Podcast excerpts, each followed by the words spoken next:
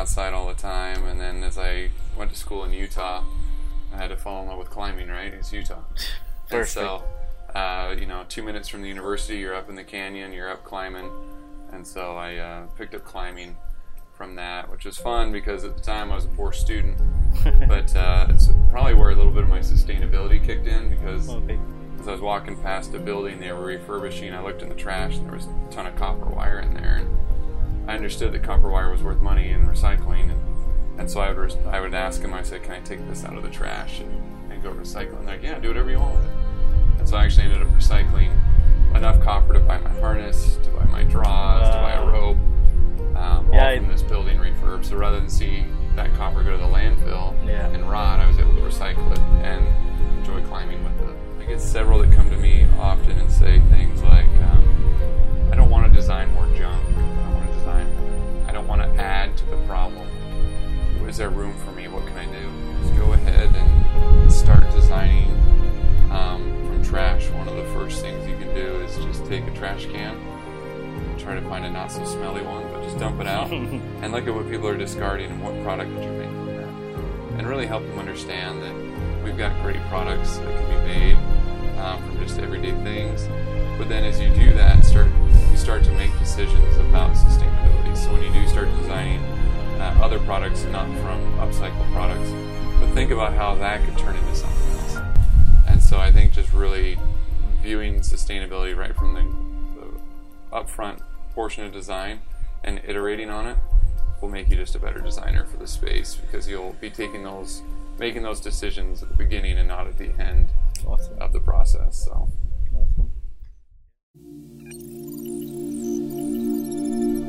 Hello,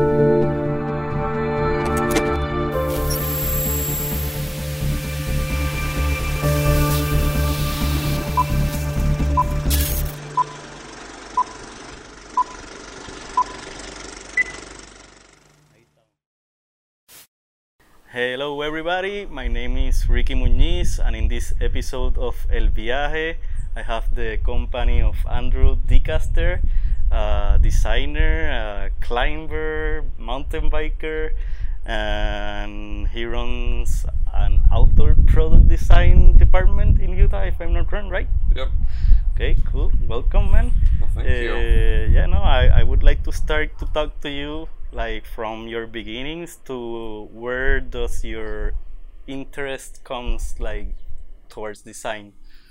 So for me, design started really early, Okay. um, and I would say it almost came from a love of prototyping and playing in the garage. So I'd go out in the garage all the time when I was really small, take stuff apart, put stuff back together. Awesome. um, get into my dad's wood piles, get into whatever, and just start making things. And so from an early on age, I was always out there playing and making stuff. And then as I grew into more of a teenager into high school, I took Oh, so this was real early on, yeah, this was really early on. Always loved tools, always loved making things. and you had the influence of any family member, or like were those tools at home? Uh, most of my family at home was not uh, handy whatsoever. Okay, cool. That's they, awesome. They were very business oriented, and so for me, my grandfather was very much uh, in the woods lab or wood shop, making things, doing things, Awesome. and so um, I kind of followed in his footsteps. And so when I got to high school, I could finally start taking design classes Great. and learning how to draw, learning how to draft. Excuse me. And learn how to use some of the computers to, to do what it was. But that was still very early on in the computer In the age. so I was still, era, yeah. Still doing a lot by hand. And so really fell in love with it then. And then I got to college and thought design, didn't know anything about industrial design, had never heard about it. Okay. So I thought engineering was, you know, they're the ones who design and make things.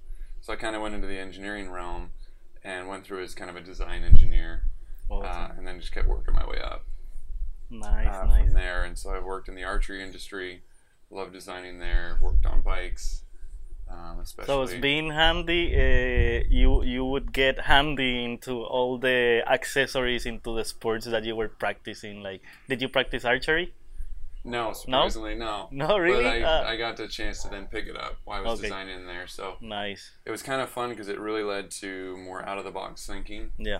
because I wasn't from that um, industry, I didn't understand it, so I'd have to ask a lot of basic questions, which was great because then it allows you to then challenge some of the paradigms. And so you say, well, why do you do it this way? And then well, we don't know why we do it that way. It's just how the first person did it, so we always just copied. That's And so you you get that new way of looking at design um, when you come into an industry you don't understand. exactly. Yeah, and that's, that's something that it's a reality for a designer and architects and everything. Like each project is a new challenge, and that's could be part of fun of part of the fun of it. And where where did you grow up? I think you grew up in California, right? Yeah, so I grew up in San Jose, the South Bay area of Okay. California, and, and grew up playing in the mountains there, the coastal mountains, and going up to Lake Tahoe for mountain biking and and all that. And So out uh, your your lifestyle was outdoor oriented, mostly since the beginning, or not? yeah, for the most part in the beginning, we played outside all the time, and then as I went to school in Utah, I had to fall in love with climbing. Right, it's Utah. And Perfect. so, uh, you know, two minutes from the university, you're up in the canyon, you're up climbing. And so I uh, picked up climbing from that, which was fun because at the time I was a poor student. But uh, it's probably where a little bit of my sustainability kicked in because okay. as I was walking past a building they were refurbishing, I looked in the trash and there was a ton of copper wire in there. And I understood that copper wire was worth money in recycling. And, and so I would, res- I would ask them, I said, can I take this out of the trash and, and go recycle? And they're like, yeah, do whatever you want with it. And so I actually ended up recycling enough copper to buy my harness, to buy my draws, to buy a rope, um, Yeah, all it- from this building refurb. So rather than see that copper go to the landfill Yeah. and rot, I was able to recycle it and enjoy climbing with the. Yeah, the that's pretty awesome. I, I think that's one of the things I wanted to talk with you. That yesterday you said in the conference that not all recycling is just the plastic bottle or all these accessories that are what most people think of. That it, it also applies to that bent nail that you normally discard, throw in the trash, and that's metal that can be reused and that can be recycled. So from early on, you started grasping that like the the the real com- the complexity of it on or or how what really is reusing and like extending the life of a product Yeah, exactly. Because I think one of the biggest things we run into just as designers or even just users is we get so accustomed to how something is supposed to work Okay. or supposed to be that we don't think of another way for it to possibly be. And so that's why I say everyone's quick to recycle their cans, their bottles, but bent nails from the woods area or scrap copper metal, wire or, yeah, copper wire. They're just saying, "Oh, garbage, throw in the trash," because it doesn't match the pictures on the can. what? And so we have to do a better job educating people on what can be recycled, what can be reused, so we can make new products yeah um, and help help do it because recycled metals, especially, use way less energy to recycle.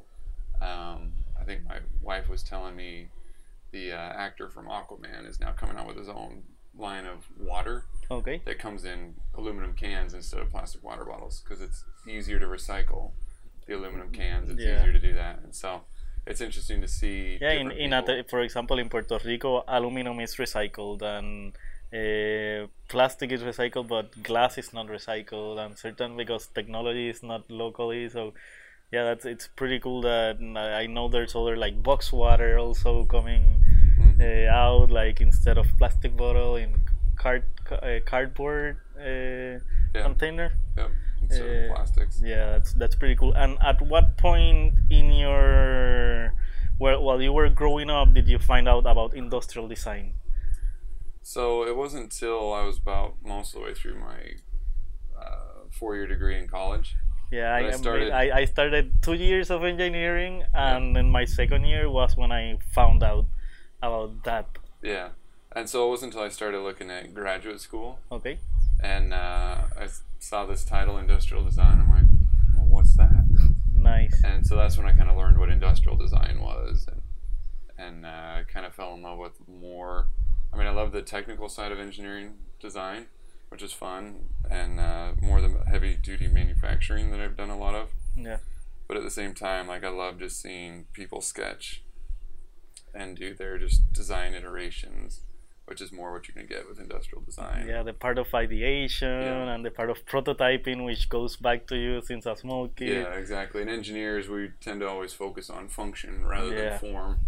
And so you think if you just put a simple fillet on it, it's now designed. You're like, no, that's aesthetically, it's still awful looking. Yeah. And so it's really learning aesthetics and how that affects people's emotions, how they interact with it, how it feels.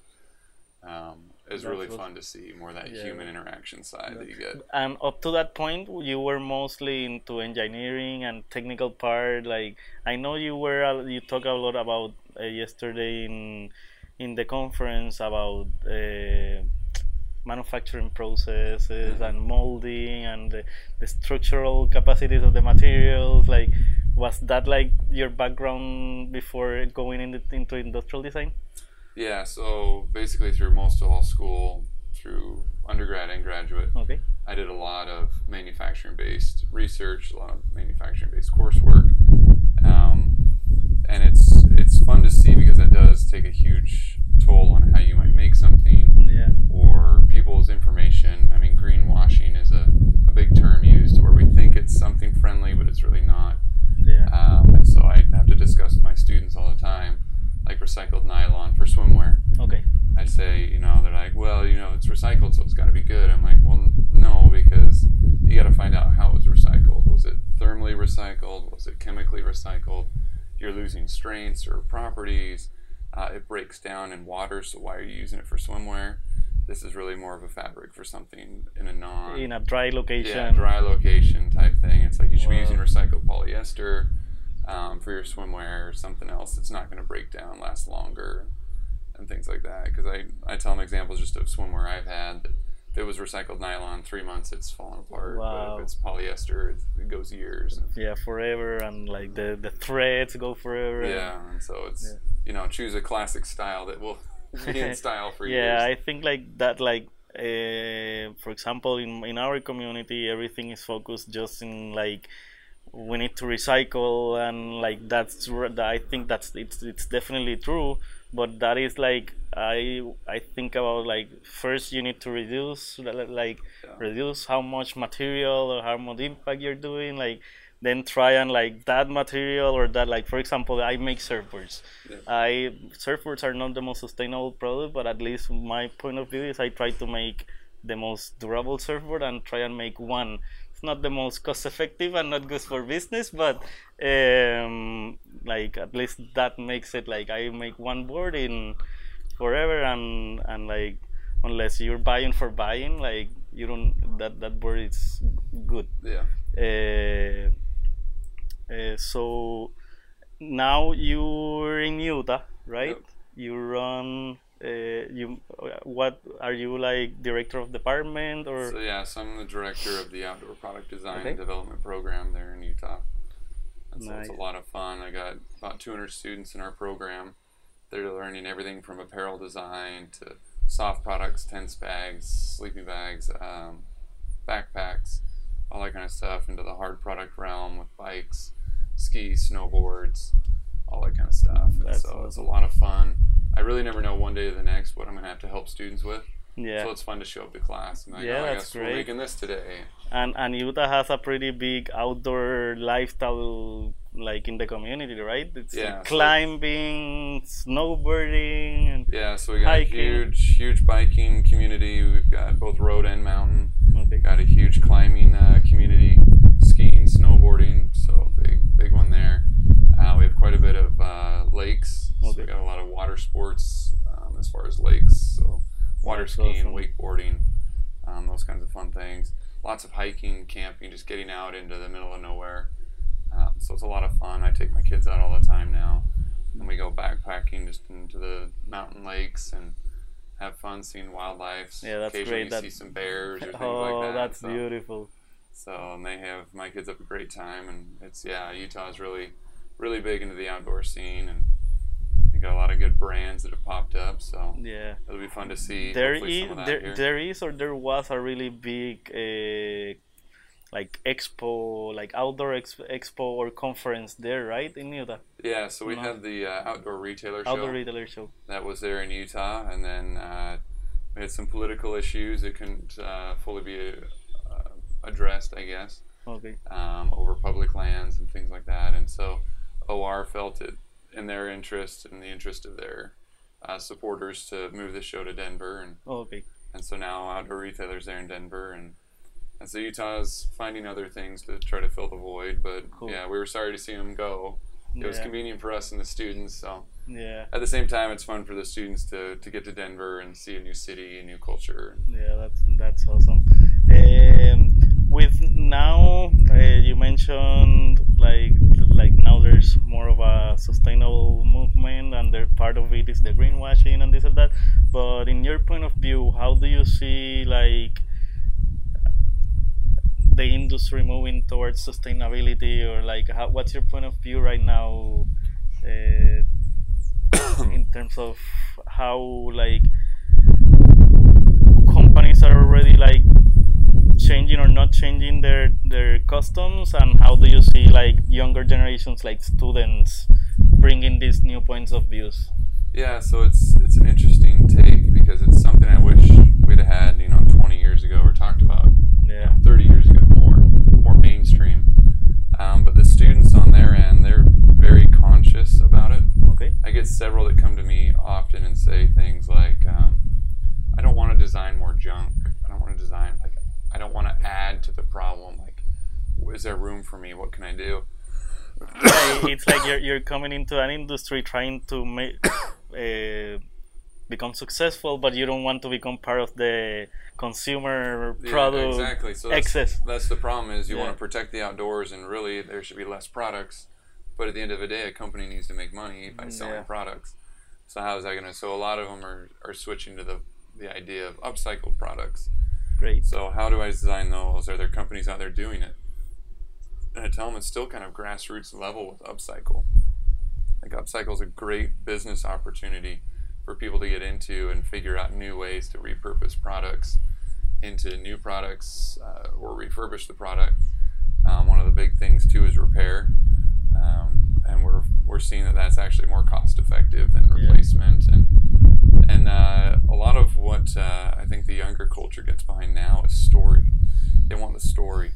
And so when you repair that jacket and it's got that seam or that patch on there, it tells a story. So people are like, you know, it's like scars. Yeah. Oh, hey, how'd you get that in your, your puffy jacket? it's like you, you it's like a badge of honor Yes. in a Yeah, sense exactly. yeah I, I love about that like the Worn Wear uh, idea and Mm. which is like that like it grabs the stories of these products or these people like Yeah. they took it a little bit further and and it's great because it represents that like mm, uh, if it's a jean why buy an extra jean when Yeah. just like sewing an inch of a hole like can extend maybe five more years of Yeah, life exactly. And, and so some of the brands we work with are very interested to jump in. And we've got one brand that wants to talk to us about educating the consumer on self repair okay because you want to let them know, because as I talked about in the conference, about um, educating the, the user. yeah And so the idea is, well, if you send me your jacket that has CO2 attached to it, right? Oh. Carbon carbon be emitted to ship it, cost of shipping it, for me to repair it, for me to ship it back. Well, yeah, we got you your jacket repaired, but at the same time, all this extra CO2 now. Well, if it's something simple, can I produce some training, uh, literature, videos, and actually send you thread and needle, which would be cheaper because it's much smaller, Yeah. less impact, but then actually teach you how to stitch that back together on your own and as, a, as an option. So it- if you want to minimize that impact, here's one option. If not, send it to us. and it can another. replicate into into other 10 more repairs or Yeah. 20 more repairs because you already learned that the craft Yeah, you learn the craft once, and then now you're a little more comfortable. Like, huh. And my daughters will do that all the time. Like, that's awesome something, you know, a strap broke or something's coming undone, and they just run downstairs, get on the sewing machine, which is now permanently set up in our office. really But they'll cool. they'll sew that hole back together, and on they go. And I kind of said that in the conference. My bag I noticed a hole in the corner just before coming to the airport, so I emptied it out, turned it inside out, stitched that hole closed, put everything. No more in, problem. and Good to go for another, Yeah. hopefully a little while. That's great. Yeah, no, I think that's like uh, maybe you coming from like from your beginnings, you decided to be craft handy and crafty Mhm. about stuff, and I think if more people would grow up with that connection to being crafty and like fixing or or breaking stuff and like and keep connected to that, it, it, it will be more into the repair uh, like it would be more accustomed to people to repair and, and like extend the life of products but right now it's like completely disconnected from like sometimes like i realize when i st- uh, when i started in industrial design like what made me realize is what like all these products are made by somebody like Yeah. you just need to have the tools have the access to the know like do your research have the knowledge and go through it. I, I had a similar background like you. My grandmother grandfather and great grandfather were had shops. Yeah. they were into woodwork. So i grew up sneaking into the rooms and and then my mother did some like artisanal stuff. So i, I grew up into that handy. So it was easy for me afterwards. Yeah. but then like I, I want to come back a little bit into the, the industry uh, another thing uh, connecting the uh, like abilities of people to be handy Yeah. and the situation like modern technology and how design now it's more oriented sometimes into 3d modeling or it, more to the technical aspects because it's you can do so much more in the computer now like how would you see that like and how much do you push your students to do the prototyping part like how do you see that part right now Uh, I still have them do a ton of prototyping because I think there's a lot of good information learned. yeah I think it actually now complements the computer. Uh, as an example, in our apparel kind of side, or even the soft product side, okay um, we have some like 3D apparel design software. cool And so I had a student, she wanted to make a dry suit for river rafting because she was tired of them being very masculine, looking like a boy going down the river. She wants to look like which a is something that happens in all climbing industry Yep. like something that yeah, i hear so a lot of it is all designed initially for males, and then females join adapted slightly and all they do is they change the color pink or purple and say, "Oh, I see, it's we It's got girls." The, we got the girls line, Yeah. female line." And so she wanted something that was more cut and fit for a female, nice and so she designed the whole dry suit in this 3D um, design software. But then to take it to the physical, she's able to export it, take it to our laser cutter, cut out all the pattern pieces, and then sew it together. And then she could fit it on. She said, "Oh, this is a little big. This is a little big. Go back to the computer, make the adjustments in the computer, laser cut, sew." And she was able to to iterate yeah numerous times till she finally got the fit right. That's awesome And then she said, okay, now I got the fit right. Let me add all the aesthetics that I want to do. And so she started putting aesthetics in. And then she would sew and realize, oh, wait, this fabric doesn't flex. Doesn't I stretch, Need, I need more stretch here." here. So I'm going to replace this event with something different and or lessen it or change the angle so I get more stretch from this. That's great. So yeah, even having all the tools of the technology, it's it's going back. Like I I think it's going. It's essential to go back to the prototyping, but it's cool to see that that Yeah. it, it's constant because I think yeah, that's where you get to try really the, the products and and like have the connection of your hand with the material Yeah, and like and the feeling. Because at the end of the day, it's still about a human interaction with Yeah. the product. And so if we're not That's what it's all gonna be at the end. Yeah. And so when you prototype, you get that same experience. And so you can see what it's going to be like and kind of put yourself in what your customer's experience would be like. And if we don't do that, then you're kind of guessing. And, and you can tell when a bad product was launched. Um, I mean, that was the big issue with Google Glass. If Okay. you remember Google Glass from years ago, the wearable computer. And Yeah. people would look at you like, who are you talking to? And why that silly thing on your face? And And you would see. I think that they would see some kind of reflection that they would look weird. and and so they just never really played with it enough to understand I think that human interaction. Oh, okay. And so they pulled the project and and maybe one day they'll bring it back. But Yeah. that's the idea is we really want to just with these outdoor products because you are using them Yeah. to go in the outdoors. Uh, we really want to make sure that they're prototyped and tested and Yeah, it was pretty interesting to me. The you mentioned something about I forgot exactly the name in English, but it was about a, an AI technology that it's used now for the structural part of designs. Uh, so that's what I ask you, like, in what sense, like some like people might then be like uh, tending more towards using that and say like, okay, that's right, let's, let's just do that instead of prototyping. But it's really amazing technology. It looks Yeah, it's Great. it's amazing, and and like I said, what really happens with products is that we kind of like from a historical standpoint, let's take metal products. Uh-huh. So you had your mills and your lathes you made most products on. So they were either round because they came off a lathe, or they were square because they came off a mill because you manually could only do it. It's like et- etch, etch a sketch. Exactly. And so to get a perfect curve, you couldn't do it because no one could turn the handles just right to get a curve. Well, when we see computers integrate in through CNC controls, all of a sudden now we can put organic kind of shapes and curves. But we're still limited as far as where that tool can go. Okay. And now with additive 3D printing, uh, the metals side coming, uh, becoming more uh, acceptable and uh, producing better parts. Now with the, the AI or generative design, you can take multiple components, combine them into one part, Wow. and then just use the 3D printing technology to then print the part. And uh, you didn't have to worry about how am I going to make this because a lot of those designs, if you look at them, are super complicated. Yeah. You there's no way to make them without. Yeah, you, you, you cannot adapt it to any manufacturing process. No. It's like I, this mold process will work for this area, but not for this area. Yeah. And that, no, that's amazing. It's generative, Yeah, generative design. generative design. That that's really amazing, and I hadn't heard about it, but it's pretty cool.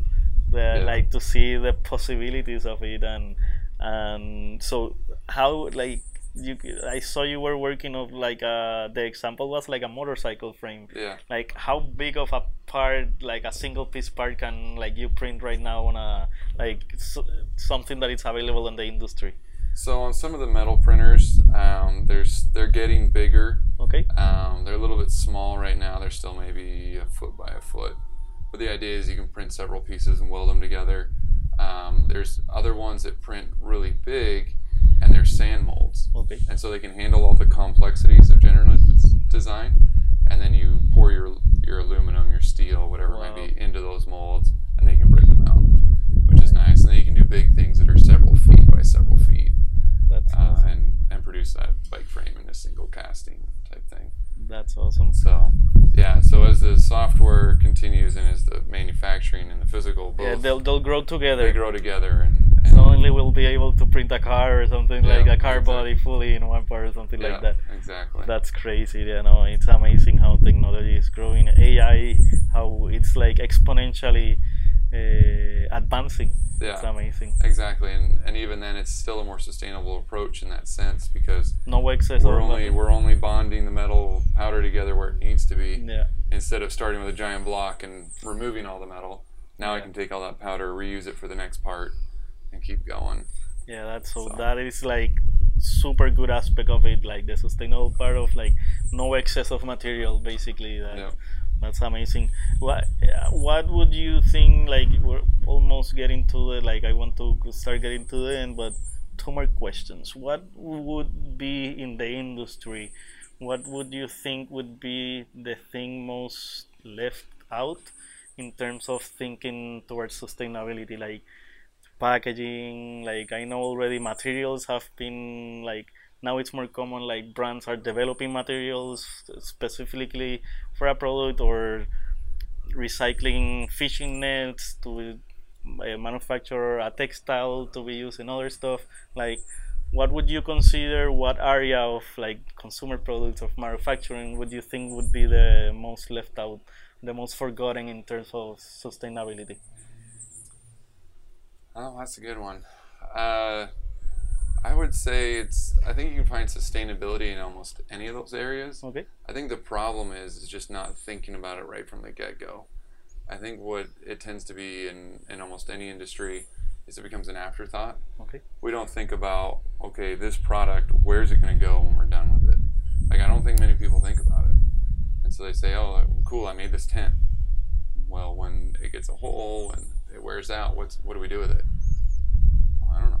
Yeah and Put it in the garbage, I guess. 90, yeah, 99% of the people put it in the Yeah, garbage in the and garbage, buy yeah. another 10 when they need another one. and so there's no there's no real plan in place and i think that's a huge aspect of sustainability and then material choices because it's like if as a consumer for me just because of my knowledge and background i would rather either pay a little more or have a heavier piece of gear or have it a little more cumbersome if i knew it was a much more sustainable option and so I think just again coming back to some of that educating of the consumer. Yeah, that's what I was thinking. Education maybe is the the thing we forgot about. Like Yeah. we're saying, like yeah, you need to recycle, but there's no education behind it. There's, there's no link to it, and I and I like the stance that REI, REI is kind of taken Yeah, because they took it took the choice out of the hands of the consumer.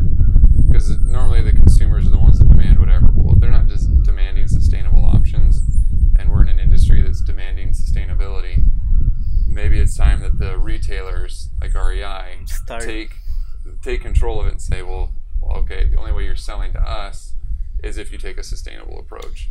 Because the consumer or the consumer's voice isn't being heard.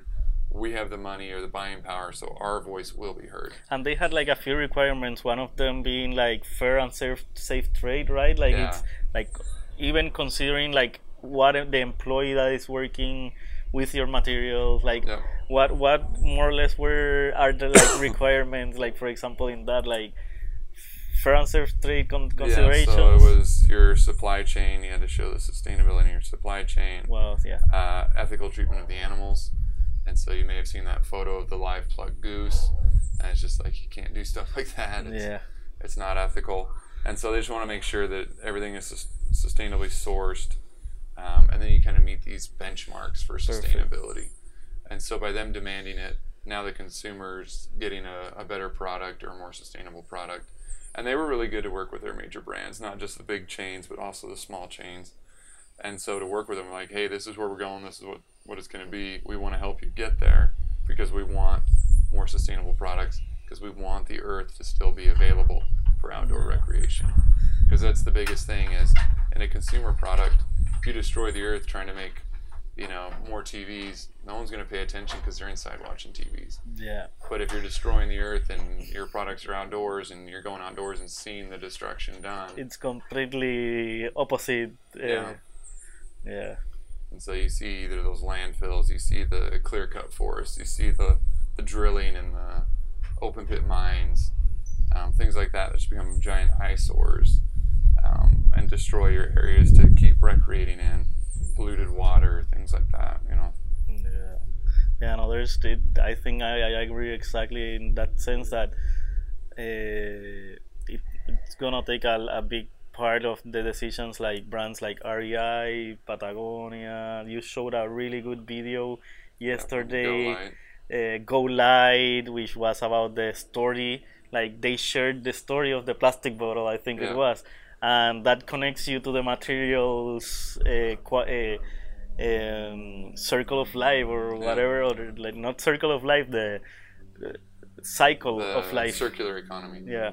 So no, yeah, it's gonna take a lot of from who's making the products to like Yeah. take decisions, smarter decisions, uh, and influenced by designers that will be like opposed to designing stuff for the outdoors when it's counterproductive towards Yeah, their market. Exactly. And, and where that eco- circular economy kind of starts is with the designer. Yeah. And so the designers need to be educated. They need to really understand. So it's something I hope that schools will keep pulling in is more uh, curriculum on sustainability, helping them make more sustainable choices. Are we using organics? Are we using natural dyes instead of synthetic dyes? And that's why I say if my my bag loses color because I had it as a natural dye, it's not going to bother me. I don't want stuff to fall from the bag Yeah. because it has a hole, which is the most important. Yeah, That you can sew and fix the hole, even if it's like worn out. Uh, Yeah, exactly. And so because people want colors, things like that, we've got to come up with new solutions for it because we can't all, I guess, not everyone would be happy with just a white cotton bag. Yeah. So we've got to we got to come up with better solutions for the colors and things like that. But I think helping designers really understand that and then helping the consumer understand it so the consumer demands the more sustainable product So and the designers delivering a, a lot of small decisions that will make Yeah. the good on the long term. Yeah, that's pretty. That's hopefully starts to happen more because, as you said, we hope that it had started happening 20 years ago, yeah but it's a little bit too late. Hopefully now, now we we just can do like get it more out there. Like I wanted to ask you, how much curriculums of outdoor product design are there aside from the Utah one. Is it, is it common or not? I, I'm really I, Not super common. We've seen a more uptick. So nice. Awesome. ours is really focused on design and development of products. perfect. Uh, Oregon has a couple. They're starting one at Oregon State in uh, in product as well, but more focused from an engineering standpoint, so more the hard product, I think. I'm not totally sure. We'd have to look it up. Uh, then Oregon University of Oregon has their sports management uh, masters, Okay. which kind of focuses on s- sports and outdoor type stuff. Um, Western Colorado has uh, MBA in outdoor um, business management Okay. type thing. So they, we're starting to see more and more. I think Colorado's starting a program. Um, I mean, traditional there were designers and they just had to focus on the outdoor, but their coursework might not have focused on it, or there wasn't much about sustainability um, and things like that. Because we've always there's always been somebody designing outdoor products, Yeah. but as far as official programs, they're just they've started recently. Ours started four years ago, Nice. Nice. and so others have come out since now. And but it's been a lot of fun. Yeah, that's great because it's definitely gonna put more the topic of sustainability as a as a priority in terms of design decisions and stuff. So Yep. that's pretty nice. And like you're here in the island because of the group of Proria and Arquitectura La Poli architecture uh, curriculum, right? Like Mm. Proria is Puerto Rico Outdoor Recreation Industry Yes. Association, a long one, but yeah, that's basically what their intention is to try and promote the outdoor outdoor industry as a whole, Mhm. not just the services of exploring the island, but considering us as designers and promoting the schools of design to get into this. And what you brought is definitely an inspiration for the students and other people because yeah, it's something that we need to like grasp it that it's it's the reality and it's on us to work on the designs and take smarter decisions Yeah. and that's pretty cool so thank you for coming here and nice to meet you man Yeah, no, I Like- appreciate them uh, having us out and taking us around, showing us a lot of fun stuff. Really love the island. yeah no now now there's now it's the fun part Yeah. starts right no now like i wanted uh, i always like to end with like more or less with what words would you say for a young student or young designer or aspiring designer that would like to get into the industry with a sustainable mindset like what would you say to to that person So I would say to that person, just go ahead and, and start designing um, from trash. One of the first things you can do is just take a trash can and try to find a not so smelly one, but just dump it out and look at what people are discarding and what product could you make from that. And really help them understand that we've got great products that can be made um, from just everyday things. But then as you do that, start you start to make decisions about sustainability. So when you do start designing uh, other products, not from upcycle products, but think about how that could turn into something else. Because you're so used to, to taking things and making them something else that you can look at your product and figure out how it could be something else. And so, what what might you add or take away to make it better for becoming something else?